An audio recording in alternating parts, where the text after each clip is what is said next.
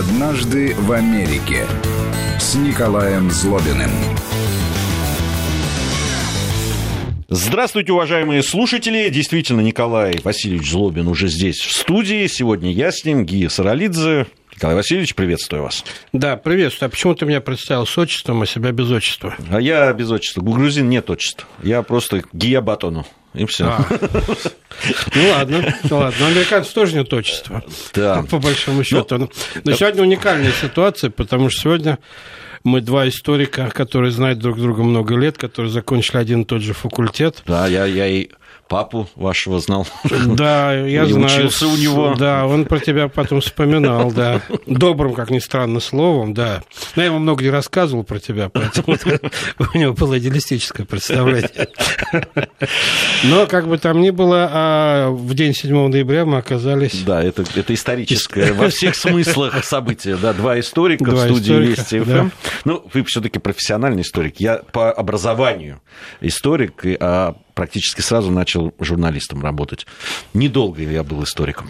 Ну, это же не пропьешь. Нет, как, историк как не хочется. бывшим не бывает. Да, даже на рыбалке столько не пропьешь, я думаю.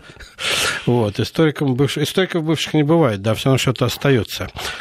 Все-таки мы с тобой получили хорошее фундаментальное образование, надо, надо сказать, да. И СТФАК в те времена был сильным очень а, гуманитарным таким вот основательным очень факультетом, и жаловаться не приходится, конечно. Это правда. Здесь вот я подпишусь под каждым словом.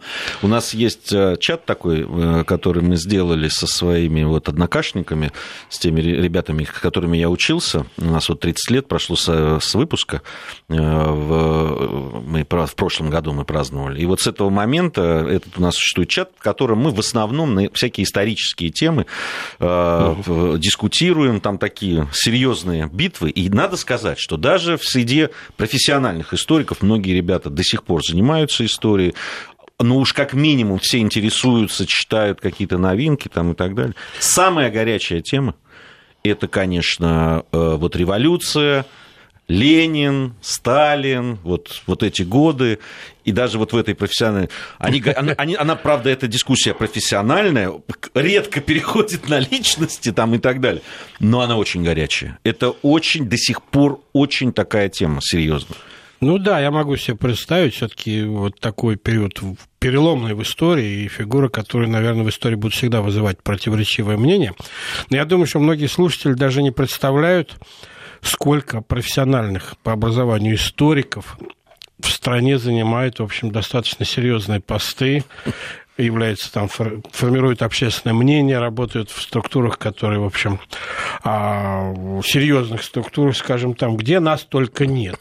От силовиков до администрации президента, да, а, от СМИ до, там, я не знаю, большого бизнеса, везде есть историки, как правило, это, скажем, гордо с тобой выпускники из МГУ. Есть даже банкиры. Есть даже, да, кстати, да. Да, есть. Наверное, не один, мы с тобой знаем одного, да. Но, наверное, есть и больше банкиров, да. Поэтому, да, это был вот период, когда вдруг вот какая-то, э, я не знаю, энергия историков вдруг стала раскрепощаться, и они, э, имея диплом в кармане учителя истории, скромно, да, как у тебя тоже написано учитель истории, да, наверное? А, преподаватель истории КПСС. А, у тебя даже так. Я же отделение заканчивал. Жизнь с тобой жестоко обошлась. А у меня просто написано учитель истории. Да, обычно так было. Я заканчивал, да, кафедру истории Советского Союза, истории России. У нас, правда, по-моему, еще появилась запись вот в наше время э, учитель истории с сознанием иностранного языка. Мы же отдельно там была вот ну кафедра иностранных языков для гуманитарных факультетов, и так достаточно хорошо преподавали языки. Да, хорошо преподавали, надо сказать. Ну, в общем, вот эта пассионарность какая-то была вот на истфаке, и очень много людей сделали свои неплохие карьеры. Потом, в общем, а, наверное, конкурируя с экономистами того времени, которые тоже тогда, помнишь, вот Гайдар и вся вот эта вот его команда рванула вперед, которые учились тоже. Они, кстати, прям чуть, чуть старше меня, чуть раньше меня учились на экономическом факультете. Но как бы там ни было, приятно, да, что именно ты вот сегодня со мной оказался в качестве э, ведущего. У нас, э, насколько я знаю, в, в, в этой программе существует традиция. А, там, э, а куда же история без традиции? Да, да, да. Начинается все с каких-то анекдотов. Да, я стараюсь рассказывать один-два в начале и один обычно в конце анекдот. Я ну, благодаря я... телеграм-каналу иногда там, ну, иногда эфиры не всегда удается послушать, а вот в телеграм-канале я все время читаю. Я стараюсь, кстати говоря, разные ставить туда и туда. Телеграм-канал у меня называется «Абсолютное зло». Зло, да, да. мне очень нравится название телеграм-канала. Да, я вообще человек к себе относящийся не очень серьезно, поэтому, да, абсолютное зло, ну вот как хотите, так и воспринимайте. И есть такая у нас тут небольшая традиция, кто слушает программу регулярно, я стараюсь представлять не просто американские анекдоты, но еще, так сказать, представляющие разный тип Америки, разные штаты, разные социальные слои. Вот я сегодня решил рассказать два анекдота. Один анекдот про Техас, один анекдот про Нью-Йорк. Вот техасский анекдот, зацени. А в еврейской семье в Техасе, а есть такие, в принципе, почему бы нет, в еврейской семье в Техасе родился ребенок, сын. Ну, отец вечером приходит в бар, покупает выпивку всему, так сказать, составу, кто сидит в баре, они выпивают, празднуют, и э, его коллеги спрашивают, друзья по бару, там, расскажи про ребенка, сколько он весит, как он родился, какого веса. Он говорит, ну он родился 12-килограммовый ребенок. Все говорят, вау, это настоящий техасский ребенок, потому что в Техасе все большое, как известно. Большие машины, большие а, расстояния, так сказать, все большое оружие, большие шляпы и, и все такое. В общем, ребенок техасский, 12 килограмм. Это же ого-го, настоящий техасский ребенок. Все его поздравили, похлопали по плечам, по плечу. Ну, они еще раз выпили, там разошлись.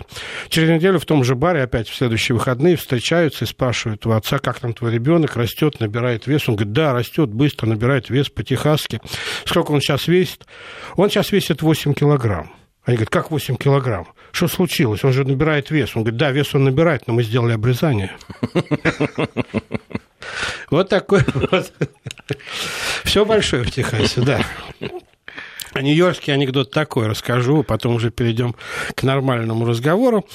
А, из Калифорнии молодой молодой адвокат прилетает в Нью-Йорк, где он когда-то жил и учился, идет по улице, смотрит свою бывшую девушку, с которой у него были отношения, она сидит в парке с маленьким ребенком, играет. Он к ней подбегает, говорит, Джинни, это, это вот как рад тебя видеть, это может быть мой ребенок? Она говорит, да, это твой ребенок.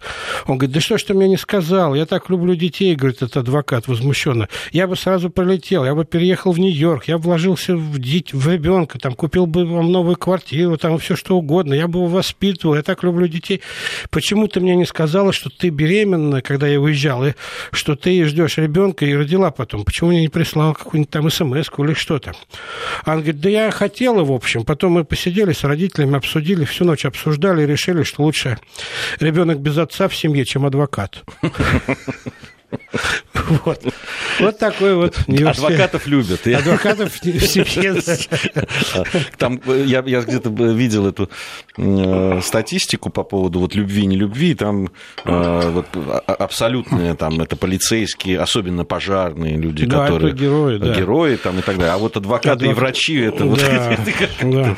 А при том, что у нас, на самом деле, на врачи э, по Э, доверию, там, по любви народной, они чуть ли не на первом месте у нас идут. В России, да? В России, да. да. На самом деле так и должно быть. И, Я и про даже... адвоката тебе маленькую такую, совершенно в одну, в одну фразу есть анекдот такой, знаешь, почему акулы не едят адвокатов? Профессиональная солидарность. Да, да, да.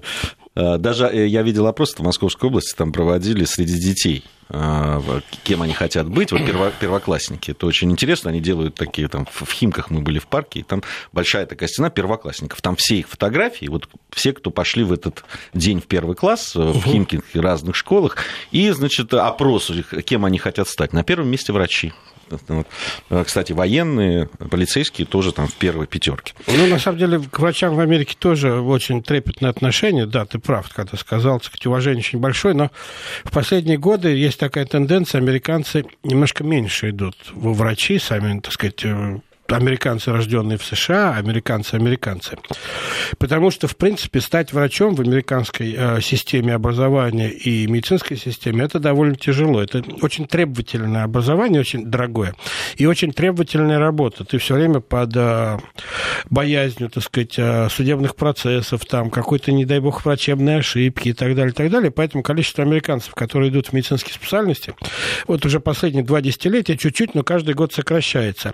И чтобы компенсировать, хотя в Америке, так сказать, недостатка врачей в принципе нету, хотя по отдельным специальностям есть, американцы с удовольствием принимают врачей из других стран, и в Америке очень много врачей, которые проезжают туда там из... Но там же надо подтвердить. Там диплом. очень сложно получить, так сказать, лицензию на м, врачебную деятельность. Надо, по сути дела, заново сдавать все экзамены по американским стандартам.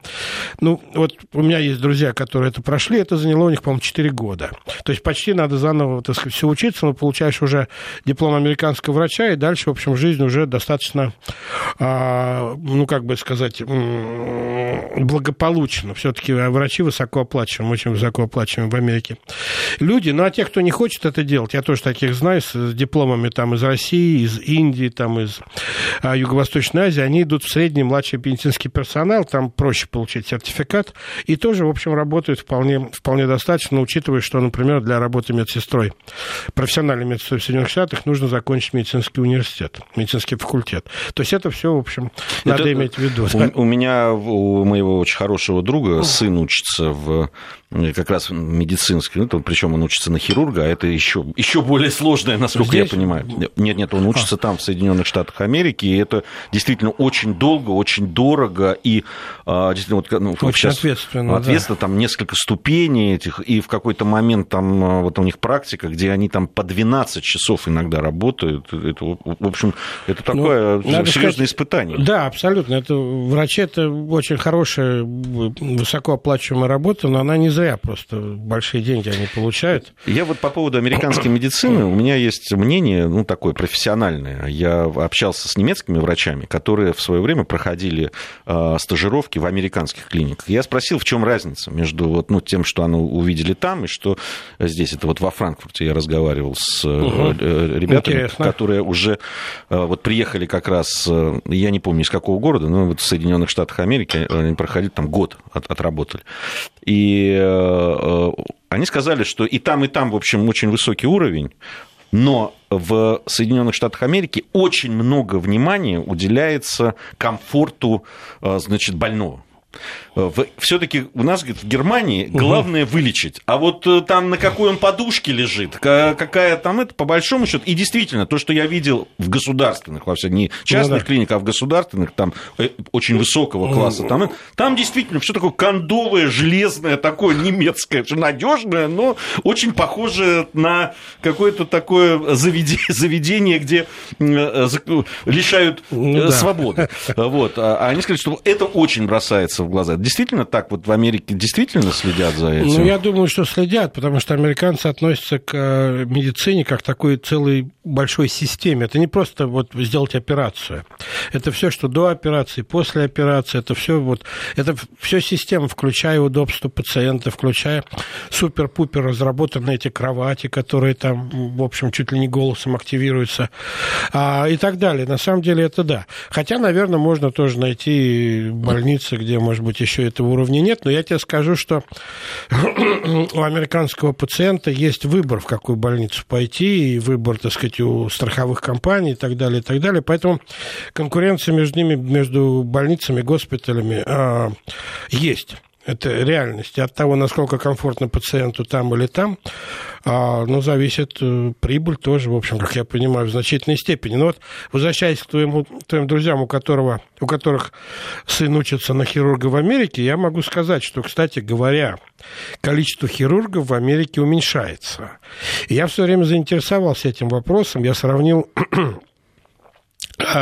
даже статистику с количеством хирургов на 100 тысяч населения в России оказалось, что в России хирургов больше – И меня это немножко поразило, и я тогда как раз в телеграм-канале написал небольшой пост на эту тему и привел эту статистику, и на мой телеграм-канал, пост в телеграм-канале откликнулся хорошо нам известный наш друг, очень известный в России и очень выдающийся, я считаю, врач Александр Мясников, который написал что-то типа, Коля, удивляешься, потому что в Америке медицина немножко ушла вперед, и а, необходимость резать возникает не так часто, потому что американцы все чаще и чаще используют, во-первых, консервативные и медикаментозные методы а, лечения тех же самых болезней. А в России все-таки ну, относительно по старинке а, предпочитают сразу делать операцию, когда, может быть, ее и не необх... есть возможность каким-то другим способом решить. И, в принципе, а, вот Поэтому качество хирургов в России тоже очень высокое качество хирургов. Все признают, американцы признают, что вот сами хирурги здесь, потому что действительно у них практика огромная. Практика, кстати, вот э, тоже немецкие мои э, друзья, они тоже, э, один из них хирург, и он сказал, что он просто завидует своим российским коллегам, потому что они там чуть ли не с студенческой скамьи уже начинают резать, а там в той же Германии их допускают Кто же даст? уже чуть ли не вот к самостоятельности самостоятельным, там, серьезным операциям чуть ли уже не к 40 годам. Совершенно верно. И потом вот эта тенденция есть, и, наверное, она будет развиваться в Америке, в Германии, наверное, в других странах, в России тоже, наверное, до этого дойдет. Все больше и больше операций делает компьютер. Если это стандартный робот, если это стандартная операция, без всяких отклонений там и неожиданностей, под наблюдением врача, там, ну, делает робот, которого руки там не дрожат, условно говоря, и ошибку вот такую чисто техническую он совершить не может, если это стандартный там какой-нибудь аппендицит, ну да, вот раз, раз, раз, и робот это делает. Я думаю, что в этом направлении тоже медицина будет развиваться, роботизация стандартных операций, стандартных таких процедур. В общем, интересно на самом деле все это наблюдать, и э, я думаю, что э, вот сын твоих друзей, он действительно выбрал очень тяжелую, ответственную и непростую специальность, но лет через 20 роботы ему реально могут составить конкуренцию. Ну, он может приехать всегда на родину, вернуться, посмотрим. Ну, он русскоязычный, да. Безусловно. И, кстати говоря, то, что Америка является достаточно космополитичной страной, всегда можно найти врача, который говорит на твоем языке. А, и даже в справочниках врачей, в интернете там и так далее можно вбить там, ищу, ищу хирурга там, или терапевта, или там, я не знаю, специалиста по такой-то болезни с русским языком, и, в общем, вам выдадут, так сказать, информацию на эту тему, там или с вьетнамским, вам... арабским и так далее, да. Ну, с арабским, вьетнамским не знаю, но с русским, по-моему, во многих странах уже можно найти. Совершенно верно. Но русские, русские врачи вообще считаются, так сказать, это высокопрофессионально. Ну, у меня школа очень хорошая. По папу э, оперировали на сердце в Израиле, и э, там оперировал его человек, который работал здесь очень долго, из Москвы приехавший туда, вот, э, и там считается светилом абсолютно. Да, мы знакомы эта ситуация, да. И, и более того, многие, ну вот я знаю несколько человек, которые врачей высокопрофессиональных, которые имеют практику и там, и здесь. Например, в Израиле, в России, в Америке, в России, в Германии, и ездят из, в Италии. Нет, на, на самом деле, вот, э, ну, такого уровня э, операцию, допустим, в Грузии моему отцу не могли сделать.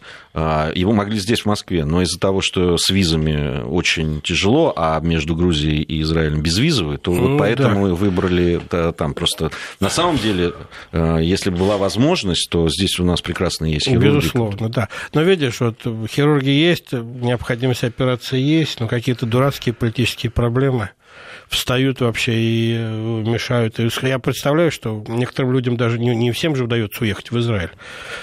Вот что делать? Да. Это, к сожалению, политика вообще вещь нездоровая, я тебе скажу. Ну, э, очень обидно, когда, так скажу, политика вмешивается в гуманитарные вещи.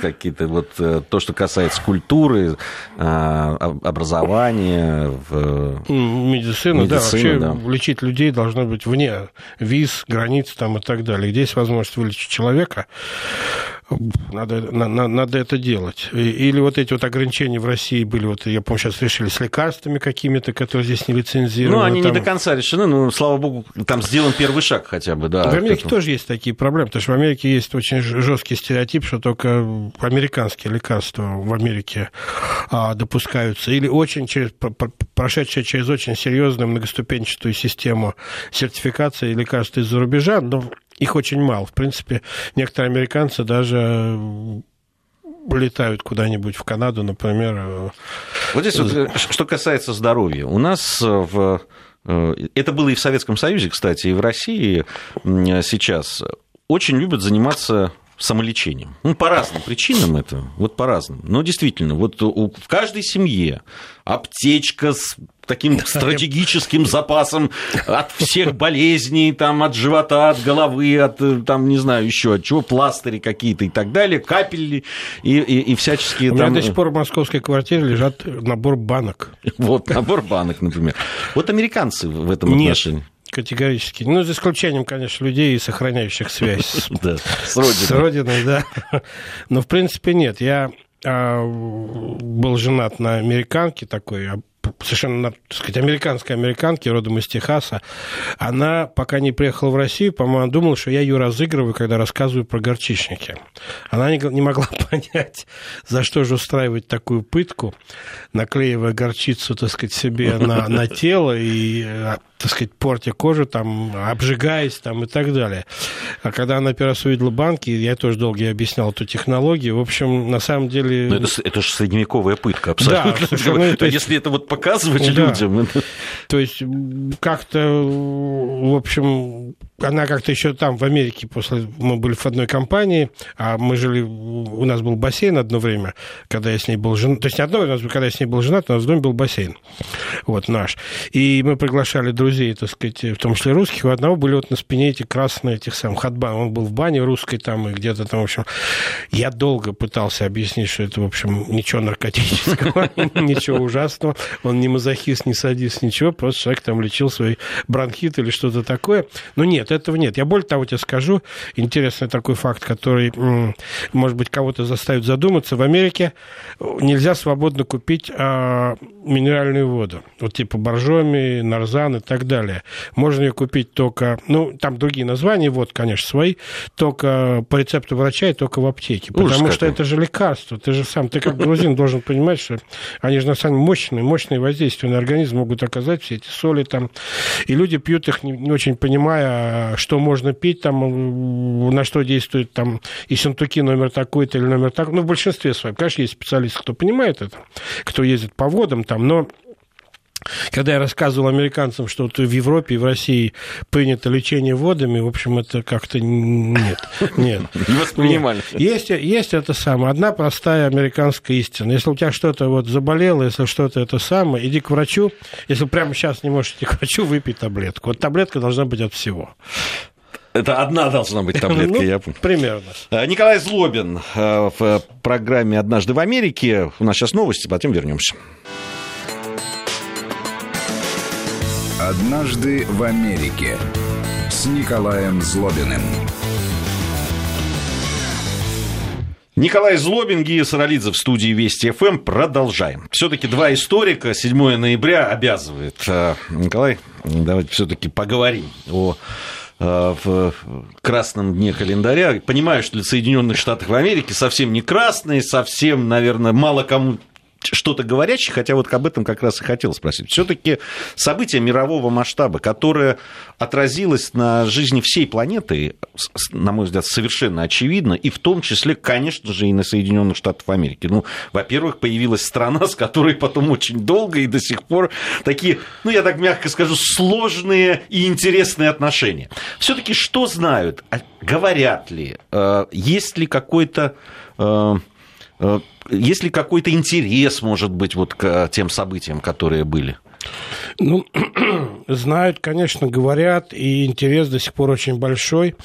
Я думаю, что э, в каких-то вещах, мне кажется, даже больше интерес, чем в самой России к тем событиям, каким-то аспектам этих событий. Сейчас поясню, что я имею в виду. Ну, во-первых, для американцев как и для части россиян, революция 17 года все-таки распадается на две части. Февральская революция и Октябрьская. Они даже такие тонкости знают? Знают, потому что Америка а, если ты вспомнишь курс новой новейшей истории, который нам читали, была первой страной мира, которая признала учредительное собрание и временное правительство. Было дело. Они очень горячо, радостно восприняли э, крах монархии, потому что американцы а, в те времена, ну и, наверное, сейчас, но в те времена особенно, так сказать, очень не любили всякие монархии, диктатуры и считали, что вот Америка, как страна, которая приносит новый тип, так сказать, политического устройства, демократию в мир, и когда когда Россия огромная и традиционная, может быть, к тому моменту самая сильная, мощная, крупная демократия а, самая крупная страна мира, крупная монархия мира рушится, американцы, конечно, восприняли это с большим восторгом. Кстати, не только американцы, я помню, в Европе были, в общем, достаточно э, позитивные отзывы, но для американцев это было показателем того, что русская тюрьма народов, там русская империя, русский царизм, который, в общем, гнобил там и был примером для многих других желающих погнобить, рухнул. Ну, как это ведь для американцев. Поэтому февральскую революцию и крах монархии они восприняли очень хорошо и были, в общем, такие радостные заголовки в газетах там и э, восторженные и так далее, и так далее. Я должен тебе сказать, что Октябрьскую революцию, вот приход большевиков власти, тоже они не, не сразу восприняли негативно. А, но первое, что, естественно, а, им пришло в голову, а я напомню, тебе не надо, а радиослушателям, если кто-то не очень хорошо помнит историю того времени, а в, а в феврале случилась февральская революция, соответственно, в октябре октябрьская, или сейчас в ноябре, как из-за изменения календаря, но в апреле того года, 17 года, Америка присоединилась к Антанте. И вот после февральской революции как раз в России Америка присоединилась к Антанте против Германии, а тут происходит социалистическая, как теперь мы называем, революция или переворот. А в России к власти приходят люди, которые в общественном сознании являются агентами Германии. И вот для американцев это было не очень понятно. С одной стороны, вроде как, да, народ пришел к власти, почти Америка, типа вот смели все там классы старые там и так далее. А с другой стороны, пришли люди, которые, как об этом откровенно писали тогда в газетах и до сих пор пишут, приехали там в пломбированном вагоне из Германии на германские деньги, и правительство Ленина сразу начало искать возможности сепаратного мира с Германией, что Америку шокировало, потому что они только вступили в Антанту. Вы бы, ребята, нам сказали бы заранее, мы, может быть, вы не вступали бы, да? Такая была логика. А мы вступили, есть, в общем, а, тревожные письма тогда американских политиков а, а, своим коллегам в Англию, что типа, как бы нам не осталось остаться на бабах, Россия выйдет, договорится о сепаратном мире с Германией, а мы что, с Англией, так сказать, останемся единственным членом Антанты. Там еще и воевать придется еще воевать придется, да. То есть, на самом деле, была непонятная ситуация. Но сразу, вот я тоже изучал этот вопрос, сразу а, было два таких очень а, популярных мнения в американской прессе того времени, в американском общественном мнении. Первое, что большевики долго не удержатся, их мало, и они не очень популярны по сравнению с эсерами, с другими партиями и Россия их не знает, и широкая Россия. Но тут же было и другое мнение, а довольно популярное, которое проповедовали американские интеллектуалы, что Троцкий и Ленин а, на тот момент, наверное, два умнейших писали они человека в мире, очень мощный, очень энергичный, за а, потрясающими идеями, видением и так далее, и так далее, поэтому их ни в коем случае нельзя вот, сбрасывать. Вот и доверяй этим интеллектуалам. Совершенно верно, да, вот, совершенно верно. История всегда учит, что интеллектуалы, они иногда ну, такие завиральные идеи. Ну, поэтому они интеллектуалы, они же копают очень вглубь, но очень узко, не видя, что совершенно рядом другая жизнь. Мы с тобой знаем это. Может так зарыться в свою проблему, что решить, что вот это самая важная проблема в мире, а это свойство интеллектуалов. Вот. А, и а, то, что вот э, они действительно имеют такое видение, у них такая мощная личная харизма, сила и энергия. Здесь-то с ними не, не поспоришь про, про ну, харизму, про, про это, да. это все правильно. Но Другое надо... дело, насколько, куда это пойдет. Ну, и... надо иметь в виду еще одно очень важное обстоятельство. А Америка была создана отцами-основателями. То есть Америка была, условно говоря, ведь сначала создалась страна, потом Конституция и все остальное. То есть Америка была рукотворной страной, если можно так сказать, в отличие от традиционных европейских там стран и так далее, которые столетиями потихоньку эволюционизировали, там уже кто помнит их раннюю историю, там сто раз менялась конфигурация страны, языки, там религии и так далее. А тут вот из ничего вдруг а, руками отцов-основателей была создана страна. И многие, да страна с новыми идеями, там вот демократии, уже тогда либеральная демократия, как они называли это, а, свободы, народ сам взял власть в свои руки в Америке. И вот появляется другая страна, где, в общем, тоже есть отцы-основатели, вроде как большевики, у них есть идея, вроде как народ берет свою власть, э, власть в свои руки. То есть американцы были вообще отчасти воодушевлены этим делом. Да, они очень пугались, что а, будет договор э, о сепаратном мире с Германией, и вообще Америка будет в тяжелой ситуации, но, с другой стороны, их радовала сама идея, что появилось что-то похожее, как они считали, на Америку. Но интервенция, это же, это же собственно, э, ну, с одной стороны, это желание Э,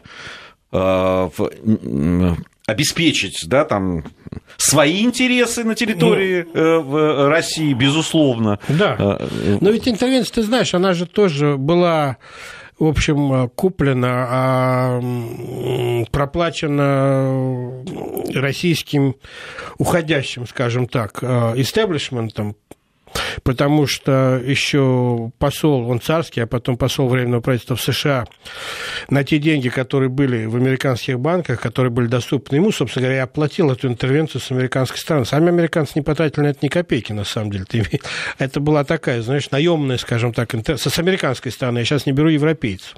Да, американцы в этом участвовали, и особенно на Дальнем Востоке, это было интересно, на севере, но а, это не было такой вот принципиальным выбором самой Америки, насколько я могу понять. Вот позже, когда э, появилось больше информации о там, красном терроре, там, о гражданской войне, о том, что происходило, каких-то взглядах там, тех или иных людей, в принципе, э, позиция Америки стала, массовая позиция Америки стала постепенно меняться. Более того, э, забегая немножко назад, скажу, ведь Вильсон а, в то время выпустил свои знаменитые 12 тезисов о мире, где по сути дела, предложил, как бы сейчас назвали, так сказать, э, правила нового миропорядка. Первая мировая война, которая заканчивает все войны, и больше не будет войны. Вот если на этих принципах, которые предложил Вильсон миру, построить мир, то будет все в порядке. Американцы очень гордились этим. Это была первая, так сказать, их первый шаг к глобальному доминированию. И Ленин выступил с декретом о мире, где, в принципе, почти повторил все тезисы Вильсона. Что было интересно, может быть, даже не зная о них толком. И а, Тогда американские газеты и аналитические журналы писали о том, что Россия, ты представь себе, в 17 году, Ленин там в 18 году, в 17 это появился декрет о мире, в 18 а стал бросать вызов Америке в гонке за глобальное доминирование. Тогда, представляешь, в России только военный коммунизм, там гражданская война еще толком не началась, там голод, разруха. Неразбериха. Там, неразбериха. И вдруг американцы начинали, может быть, быстрее, чем европейцы, намного быстрее, чем европейцы, намного быстрее, чем многие в России, начали понимать, что у большевиков-то вообще-то замах глобальный, как у американцев – вот ты начал с того, что две страны, которые потом долго пытались и до сих пор пытаются конкурировать на глобальном уровне друг с другом, а началось все это тогда, вот с Ленинского декрета о мире, из тех тезисов, которые Ленин предложил, американцы очень быстро, я повторю, быстрее, чем все другие, стали понимать, что большевики – это глобальные силы, может быть, их сегодня мало, но а замах-то у них американский, ну, он там, на самом деле. Там, ну, замах был действительно, идеология была, и тогда еще, если про 17-й год и теория перманентной революции, там и все это ну, а же перманентная демократия, вот, вот что такое, понимаешь? Да, да. Нет, то, что глобально и там, и там, безусловно, здесь... Э, у нас сейчас совсем небольшая крошечная пауза, э, и мы с Николаем Злобиным вернемся вновь в эфир. Вести ФМ. Продолжаем э, нашу программу. По поводу, кстати, вот э, декрета о мире. Но э, ленинские вот эти тезисы, которые потом в декрете о мире, но они были, ну, не скажу, что задолго, но все-таки в да. его различных работах они уже Безусловно. были. Ну, да, эти... ну, кто будет читать работы, там да. их миллион был публиковал с разными революционерами, там, мыслителями, а оказывается, за тобой стоит огромная страна, и ты верховный главнокомандующий там и, и публикуешь то же самое, что опубликовал, по сути, президент США, то да, ты, в общем, конкурируешь с ним. Но я на секундочку, извините, угу. я перебью, на секундочку вернусь к тому тезису, который тебя так удивил, что некоторые вещи интересуют американцев, может быть, даже больше, чем Да-да-да. многих в России, сегодня в том числе. Вот из-за того, что Америка была... Америка была такой авангардный проект, конечно. По-своему авангардный смысл Америки сделать не как у других, не как в Европе, не как делали раньше. А, поэтому э, американцы, люди приезжали в Америку и делали по принципу не как у нас там. И, в принципе, ведь большевики пришли с этим принципом, сделать все по-новому, сделать новый мир, да, царство рабочих крестьян, там, ну, новый, новый, новый. Советский Союз стал, или Россия в 17 году э, стала превращаться в проект еще один авангардный. И американцы это понимали. Это два авангардных проекта в мире, которые э, будут, и как ты прав, сказав, в будущем стали бороться, так сказать, между собой, потому что это был два варианта а, взгляда с а, таким видением будущего.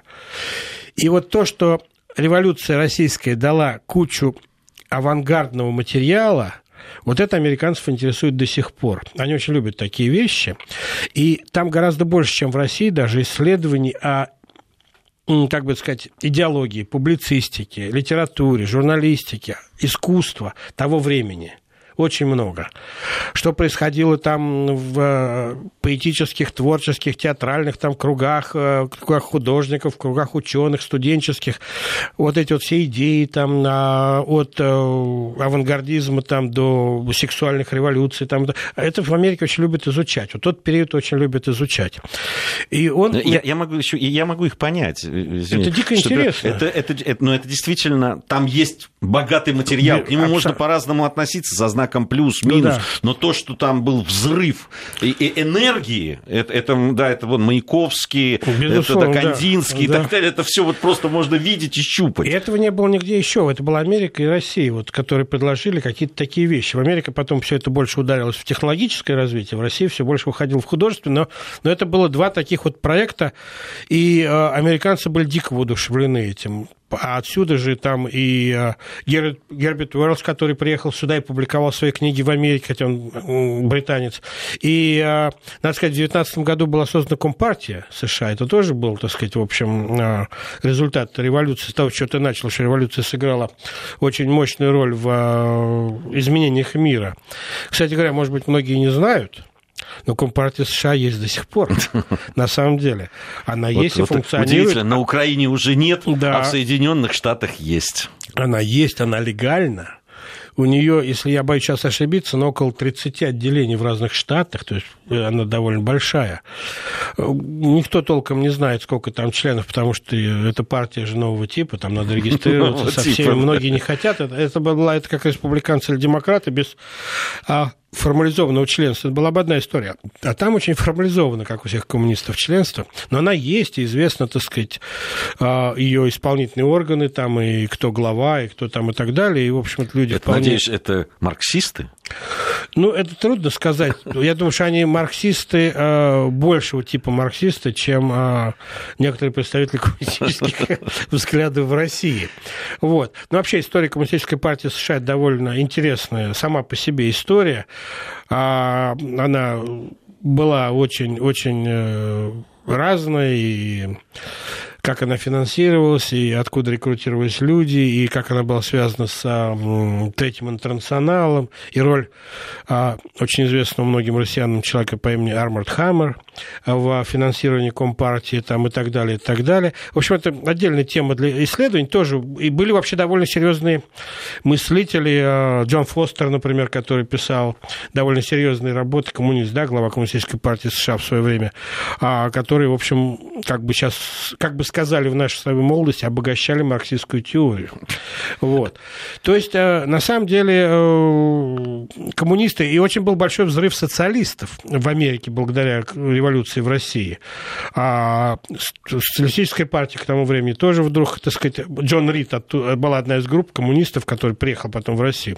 И написал. И написал «10 дней, которые mm-hmm. потрясли мир», да. Книжка, которую стоит прочитать, чтобы понять весь сумбур того времени, вообще, как все это вот из ничего получалось, вот как все это рождалось. Очень интересная книга, он, если я правильно помню, он и умер здесь и похоронен около Кремлевской стены в общей могиле. Вот.